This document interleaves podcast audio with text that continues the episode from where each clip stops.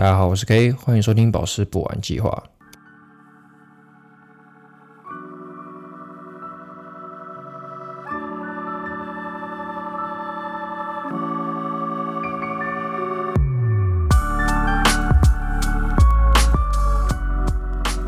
好的，那么这一集我们来讲一讲红宝石。那么说到红宝石，有什么红宝石苹果、红宝石口红、红宝石嘴唇？对于那些对宝石和珠宝感兴趣的人来说，哪怕不感兴趣的人，那红宝石都是对丰富的红色色调的一个代名词。所以，因此红宝石可以作为宝石界当之无愧的王。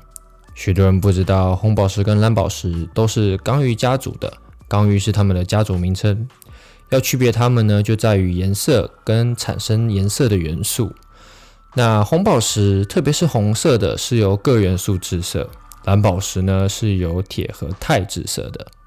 那在此当中，蓝宝石的颜色会具有更大的灵活性。什么意思呢？就是除了红宝石之外，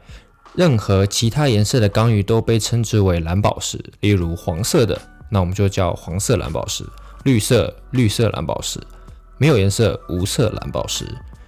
那么在红宝石的等级当中呢，最顶级的是鸽血红，被我们认为是最纯粹的颜色，一种深而丰富的红色。那这种红宝石呢，它的商业价值是非常的高的，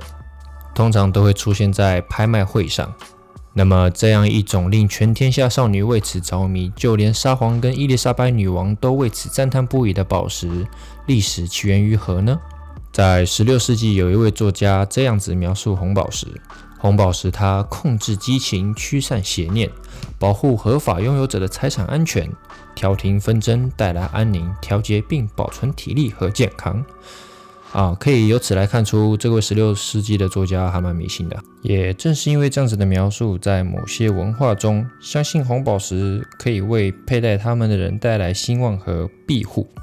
红宝石还是激情的基石，通常与爱情联系在一起。虽然现在联系在一起的应该是钻石。那甚至有人说，应该将红宝石涂在皮肤上，以促进和恢复青春。那作为一个宝石商来讲，这样其实没什么屁用。然后你还有可能会划伤自己，因为红宝石的硬度其实蛮高的。那你有可能皮肤受损啊，你说不定还可以将红宝石融合进去，然后再集齐其他四颗宝石，然后当灭霸。那由于其颜色呢，红宝石经常与血液和生命力的概念联系在一起，这是古时候战士佩戴它们以使其在战斗中势不可阻挡的众多原因之一。所以说，女孩子多买红宝石是有好处的。你看看英国的伊丽莎白二世女王，她无比的喜爱宝石。那她今年已经九十五岁的高龄了，依然活力十足，丝毫看不见年龄在拖累她。好，开个玩笑。那么，在中国北方的丝绸之路文献中，也有关于红宝石运输和贸易的早期记载。公元前约两百颗红宝石沿着这条从中国向西移动的古老道路运送。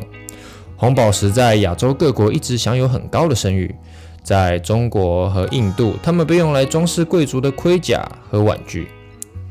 人们也会在建筑物的地基下撒上红宝石，以确保建筑的好运。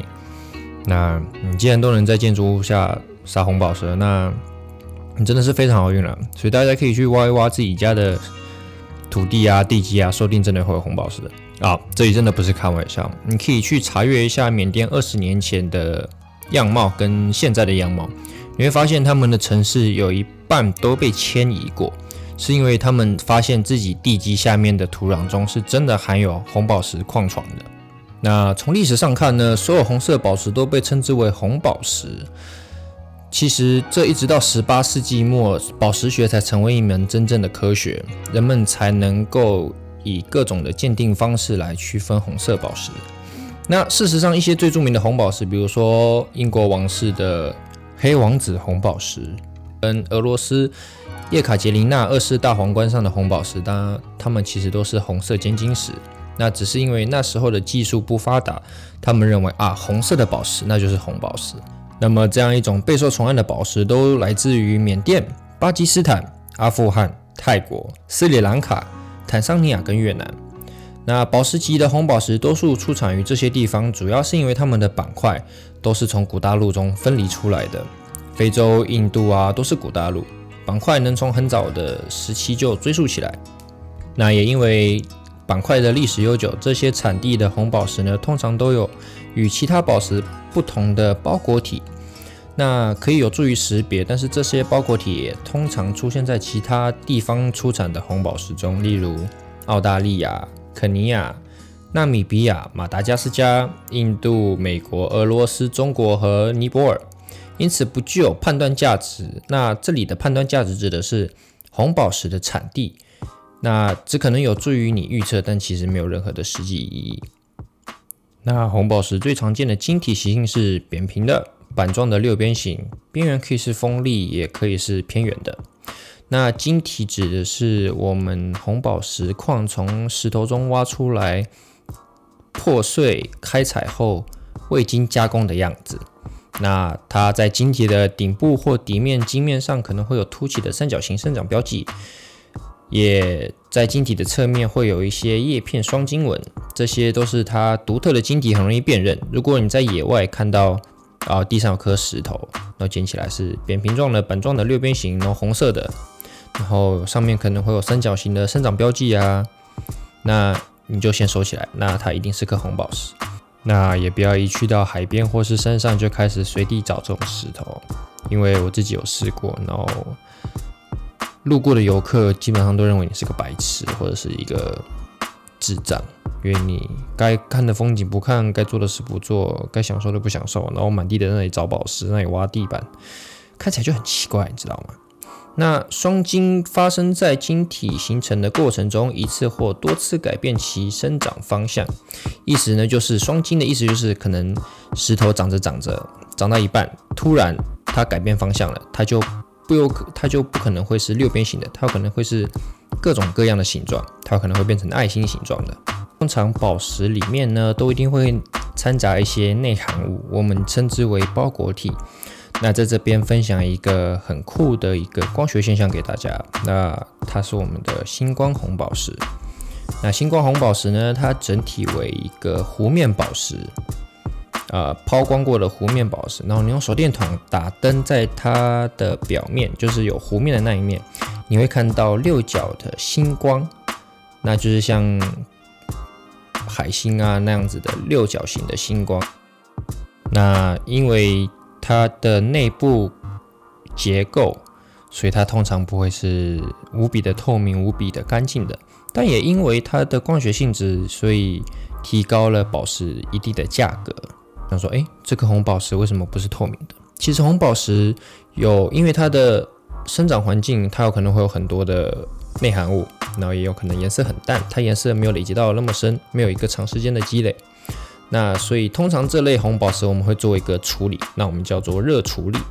用以增强或去除它的颜色。那对红宝石来说，通常用这种方法去去除它的棕色调和蓝色调，因为你知道有红宝石就会有蓝宝石，蓝宝石就会带蓝色调，所以通常要去除一点点的棕色跟蓝色调，以让这个红宝石变得更加的红，更加的艳丽。那除了加热之外呢，还有一种是用铅玻璃充填它的裂隙。那红宝石呢会有裂隙，那通常用铅玻璃的意义是因为铅玻璃它的折射率跟透度的效对红宝石产出的效果会更好，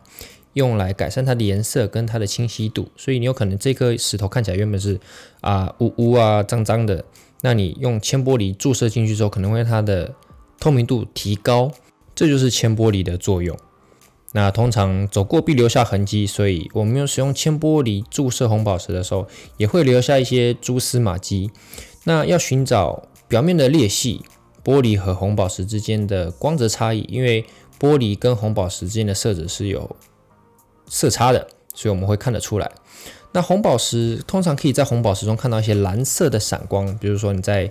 放大镜还有光源的照射下，你突然转了红宝石那么一点点的角度，你会看到一个蓝色的闪光突然闪过去，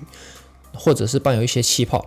那这些都是鉴定一个宝石有没有被铅玻璃注射过的一个鉴定的特征。那既然说到了处理方法，那就要来说说如何保养红宝石。那红宝石它的模式硬度为九，以跟其他宝石对比来说，红宝石相对的坚硬，因为在更上一级还有钻石嘛，钻石是自然环境中最硬的物质了。那它们也就是镶嵌在珠宝上绝佳的宝石，因为它们具有，但是珠宝鉴定师们不建议把它们放入超声波或者是蒸汽清洁器中。